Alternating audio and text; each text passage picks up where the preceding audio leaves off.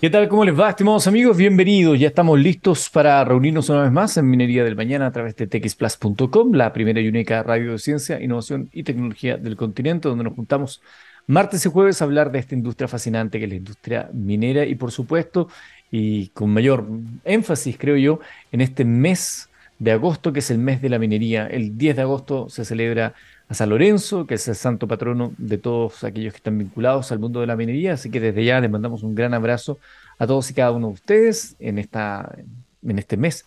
Se suelen desarrollar muchas actividades, muchas fiestas, celebraciones justamente para la familia minera, así que vaya un saludo grande para todos ellos. Tengo la oportunidad de participar en algunas de estas celebraciones, así que le mando un saludo grande a todos los trabajadores con los cuales nos vamos a ir encontrando.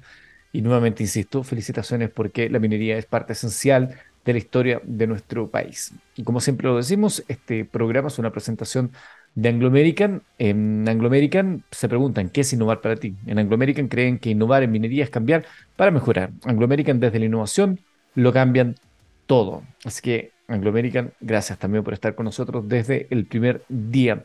Hoy estaremos conversando con el académico del Departamento de Control de Gestión y Sistemas de Información de la Universidad de Chile y miembro del Centro de Estudios Tributarios de la misma institución, Víctor Villalón. ¿Por qué estaremos hablando con él? Porque queremos conocer eh, la nueva ley de royalty y sus implicancias. Em, es un mecanismo de recaudación justo y eficiente, si los recursos para regiones para avanzar en justicia territorial, eh, cómo funciona este royalty, cómo se podría hablar del fortalecimiento de la seguridad ciudadana, según palabras propio, del propio gobierno respecto a la presentación de esta nueva ley de royalty, las implicancias, lo bueno, lo malo, cómo se ve desde la industria, cuáles son los puntos eh, fuertes y también cuáles son los puntos que dejan ahí algún tipo de, eh, eh, de duda ¿no? respecto a su implementación eventual. Es parte de lo que queremos conocer en la voz de Víctor Villalón. Como siempre, vamos a la música y ya empezamos nuestro programa. Bien, estimados amigos, ahí después de la invitación musical ya estamos en condiciones de saludar a Víctor Villalón, académico del Departamento de Control y Gestión de Sistemas de Información de la Facultad de Economía y Negocios de la Universidad de Chile y miembro del Centro de Estudios Tributarios de la misma Casa de Estudios. Víctor, muchas gracias por acompañarnos y gracias por eh, ayudarnos también a entender un poco desde una perspectiva eh, lo que es la ley de royalty.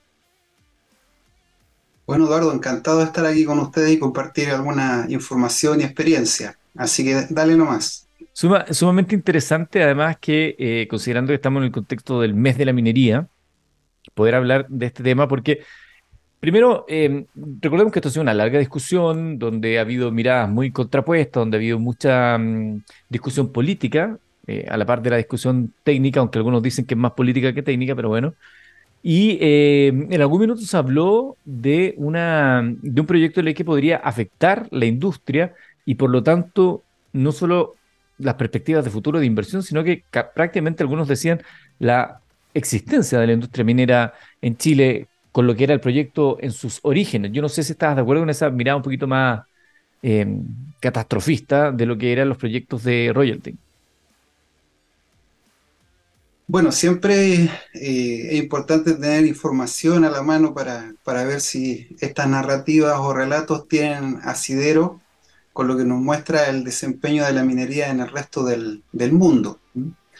en el caso de Chile, hasta antes de este proyecto de ley, eh, el impuesto específico a la actividad minera recauda más o menos el 1% de los ingresos que produce la actividad. Entonces, por cada mil dólares vendidos, nos quedamos con el 1% de esa suma. Pero si miramos otros países vecinos, eh, ese porcentaje está en torno al 2 o al 3%. Por lo tanto, desde la perspectiva tributaria, nuestra carga o nuestra presión tributaria en cuanto al impuesto a la minería se refiere, eh, es relativamente baja en relación a, estos otros países.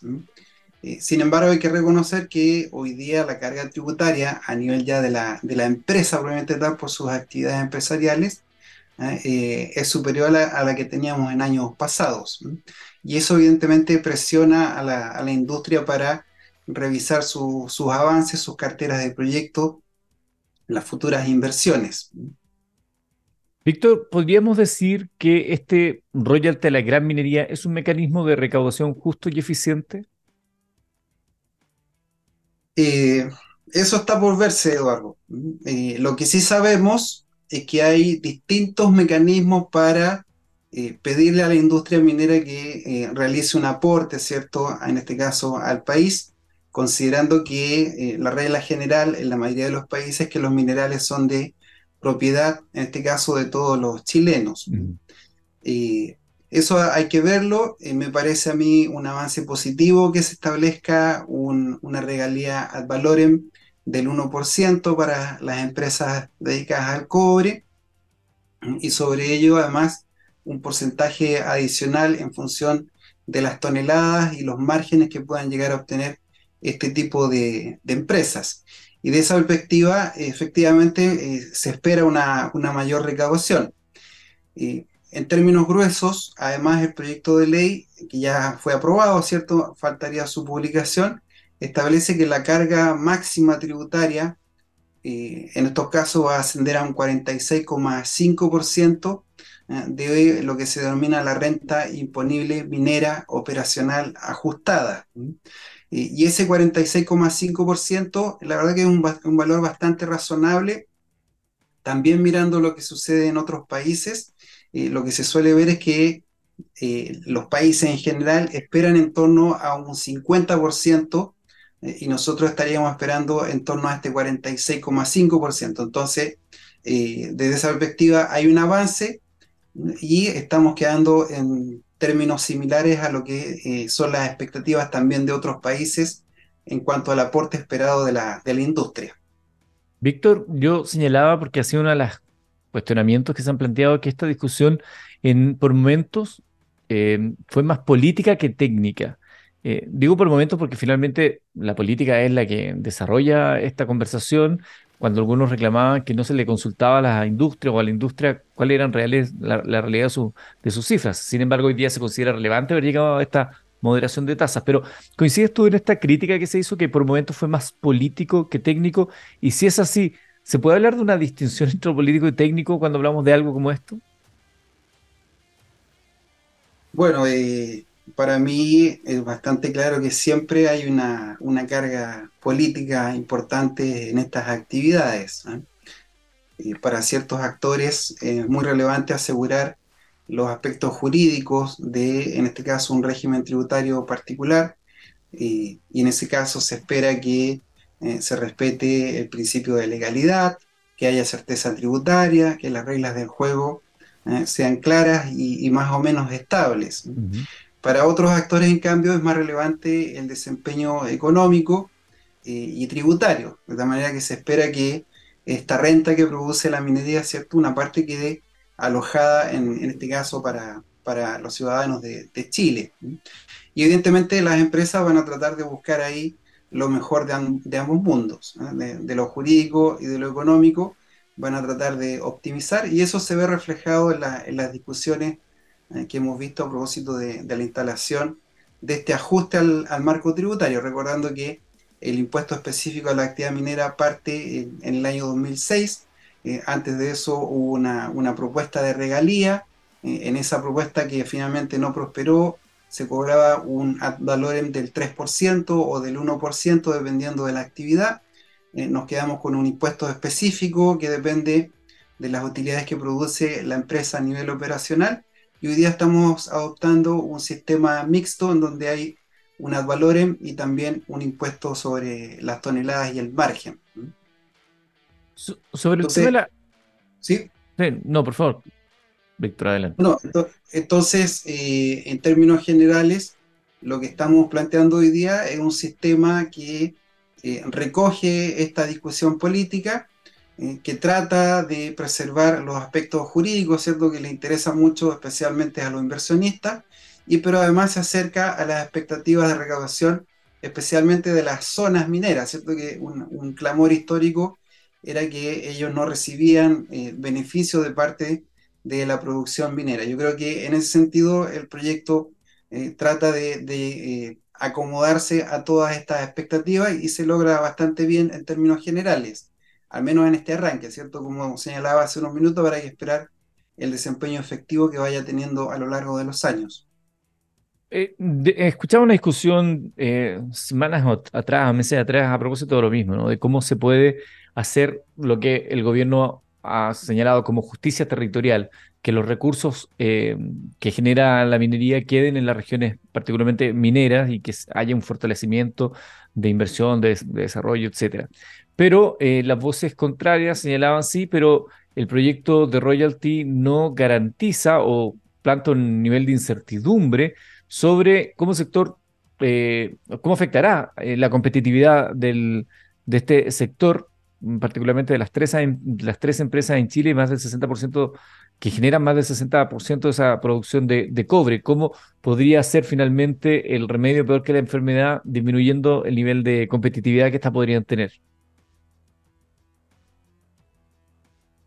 Claro, bueno, de nuevo ahí, eh, por lo menos el sesgo nuestro, ¿cierto?, al analizar estos temas es que ojalá exista la mayor información posible para despejar estas inquietudes. Y como señalaba eh, recién, yo creo que el, proyecto es bastante equilibrado en los tres focos que mencionaba. Eh, quizás las principales preocupaciones hoy día tienen que ver con, por ejemplo, la, estructura de costos que tiene eh, el sector minero y que incide fuertemente, ¿cierto?, en el desempeño que, vamos a ver después, que se traduce en, una rentabilidad. Hoy día, la, al parecer, la estructura de costos en general, me refiero a, energía, ¿cierto?, eh, eh, petróleo, químicos en general, mano de obra, ¿eh? según los estudios que hemos visto, está Chile un poquito más alto que los demás países de, de referencia. Eh, también es importante eh, reconocer que la, ley del mineral, es decir, cuánto mineral pagable se obtiene por cada tonelada de roca, ha ido disminuyendo en el tiempo. Entonces, son, son varios factores que van incidiendo en el desempeño minero y evidentemente eh, estos intereses que vemos, ¿cierto? Tratan de optimizar la variable, en este caso del beneficio, con la expectativa, por un lado, de que la regalía minera sea lo más baja posible, dado este contexto que se está viviendo en Chile, y evidentemente para otros que sea lo más alta posible para que esto pueda llegar a las regiones. Y, sobre este último punto es importante, creo yo, definir bien eh, cómo va a ser el desempeño esperado en, las regiones. Si les llega eh, este adicional, uno esperaría que la ejecución sea lo más eficiente y lo más transparente posible. Creo que ahí nos hacen falta algunos mecanismos para hacer más transparente la, ejecución de estos fondos que van a tener hoy día los territorios. Eh, no creo que se, produzca una, una, por así decirlo, una disminución importante de la recaudación en función de las expectativas y las cifras que se han anunciado por el, por el gobierno. Yo creo que esos recursos van a, van a llegar, eh, van a ser de una magnitud importante y como digo, ojalá que la ejecución de eso sea eh, lo más eh, eficiente y transparente posible para, para, todos, para que nos quedemos tranquilos de que se están utilizando de buena manera esos recursos y, evitar algunas situaciones como las que hemos estado observando en el, en el último tiempo. Exactamente, yo creo que esa capa de la discusión es probablemente una de las que más salta considerando casos como eh, fundaciones u otros y la, forma en la cual se están utilizando los recursos fiscales. Recordemos que de los se, habla de 450 millones de dólares que se podrían eh, distribuir en los territorios en un fondo de productividad y desarrollo, fondo de comunas mineras y un fondo de apoyo para la equidad territorial, además de otros eh, tres nuevos fondos regionales y comunales, como el Fondo Puente de Apoyo a Regiones de Municipios para el 2024, un fondo plurianual para seguridad ciudadana y un fondo trianual de recursos para apalancar proyectos de inversión en infraestructura productiva. Me, gustaría, eh, aprovechando que estoy con un profesor, que nos puedas explicar a todos aquellos que eh, están a esta hora en sintonía, cómo funciona finalmente el royalty de la minería. De acuerdo. Bueno, eh, Primero hay que recordar que las empresas mineras, como cualquier otra empresa chilena, tiene que eh, declarar y pagar el impuesto por la actividad empresarial, que en Chile es el impuesto de primera categoría, dependiendo del régimen tributario, eh, se aplica una tasa de 25 o 27% sobre la utilidad que se obtiene.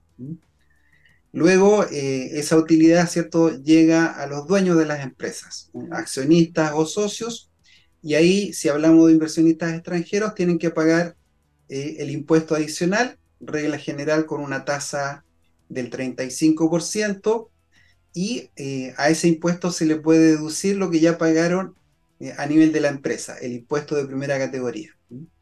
Ahí hay un ajuste que considerar que es bien técnico que refiere a una restitución de ese crédito eh, cuando la empresa está acogida a lo que se denomina el régimen semi-integrado, en donde en la práctica solo se puede utilizar el 65% de lo que paga la empresa como crédito contra el impuesto final ese es el, marco base o, el punto de arranque que las empresas siempre han cumplido eh, eh, independientemente del sector económico. Además, desde el año 2006, las empresas mineras vienen pagando un impuesto específico a la actividad minera, que no es una regalía propiamente tal. El impuesto específico es un tipo de tributo que pueden aplicar las jurisdicciones y que se calcula sobre lo que se llama la renta imponible operacional minera, que es por así decirlo la renta bruta, eh, las ventas de minerales, menos los costos necesarios para obtener esos minerales y los gastos asociados a la actividad. Sobre esa eh, renta obtenida, la ley va a fijar una tasa que va a depender de las toneladas y del margen.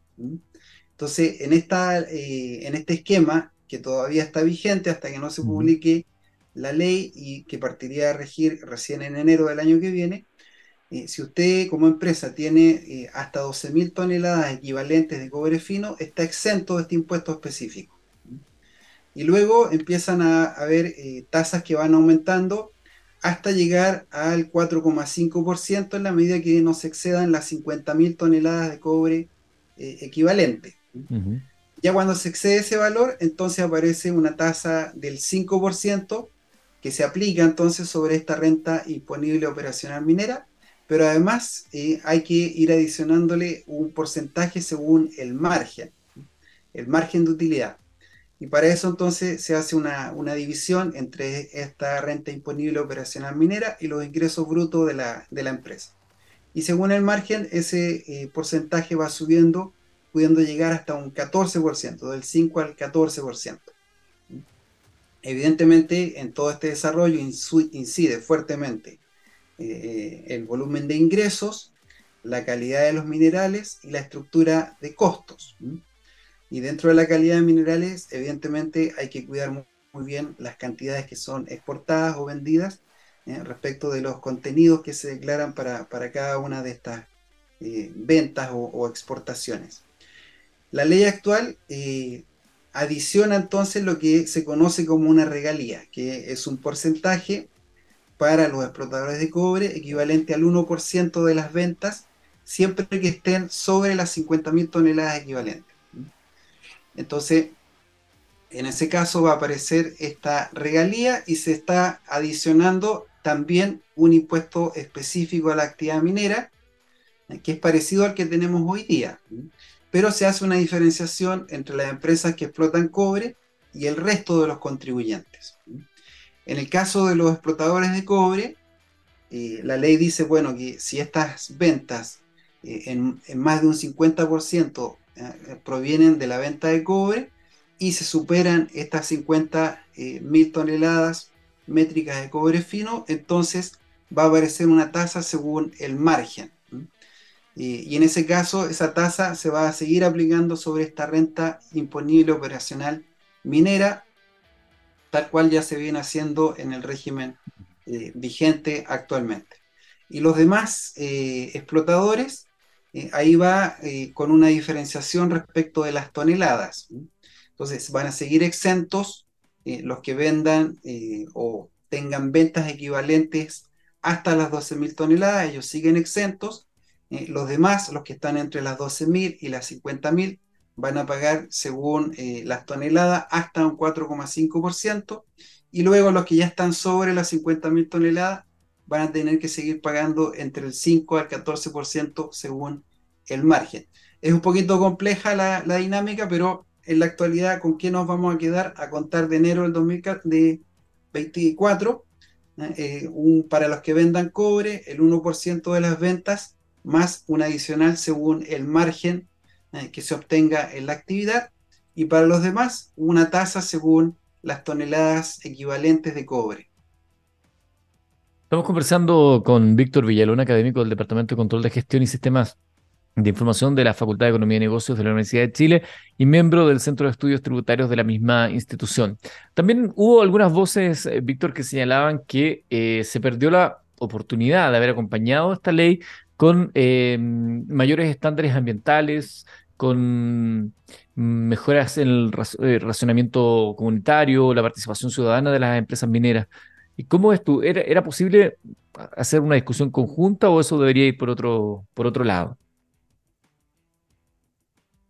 Bueno, hoy día eh, evidentemente todas estas materias se discuten con la comunidad, ¿cierto? Que se va a involucrar o se va a ver afectada con este tipo de, proyectos.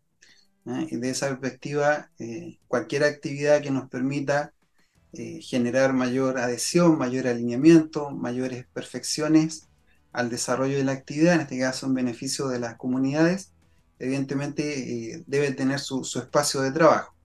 Hoy día existen los instrumentos, ah, se, evidencia que las empresas desarrollan eh, los mismos, se acercan a las comunidades, pero claro, siempre es preferible que sea la ley la que empuje ¿cierto? algunos estándares mínimos para asegurar de que nos quedamos todos tranquilos. Quizás lo que se pudo hacer en esta norma es incorporar algunos de esos estándares como prácticas, ¿cierto? Como las que señalas tú en este caso. Eh, pero en general, eh, la interacción con las comunidades ha funcionado sobre la base del marco que tenemos hoy día vigente legal.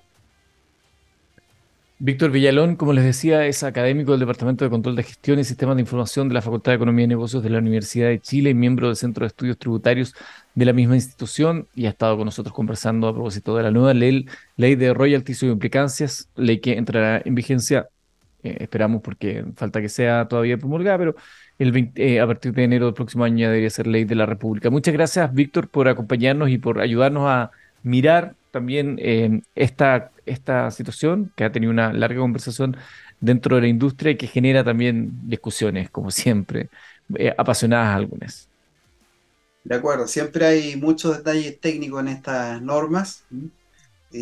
uno quisiera que se resolvieran, pero evidentemente, como señalaba hace unos minutos, el proyecto de ley se acerca a los intereses de, varios grupos y en ese sentido yo creo que representa un avance para, todos nosotros, eh, me refiero tanto a los ciudadanos como a, las empresas en general. Muchas, gracias, a ti, Eduardo. No, muchas gracias, Víctor, por acompañarnos. Junto a Víctor, despedimos esta edición de Minería del Mañana, invitándolos a que la próxima semana nos volvamos a encontrar acá en txsplus.com, donde hablamos de ciencia, innovación y tecnología todos los días del año, desde hace ya cuatro años. Que tengan un excelente día y nos seguimos viendo para hablar de minería. Que tengan un excelente día.